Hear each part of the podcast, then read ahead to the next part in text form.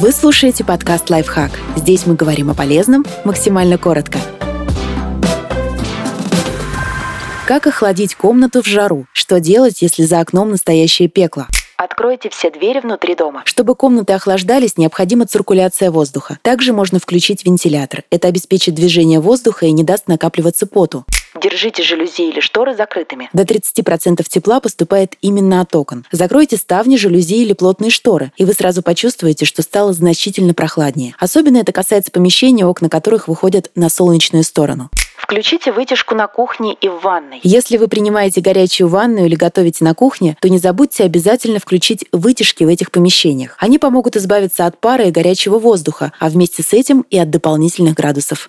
Откройте все окна на ночь. Можете даже устроить своеобразную аэродинамическую трубу с помощью сквозняка. Только закройте окна до восхода солнца, пока температура не начала подниматься.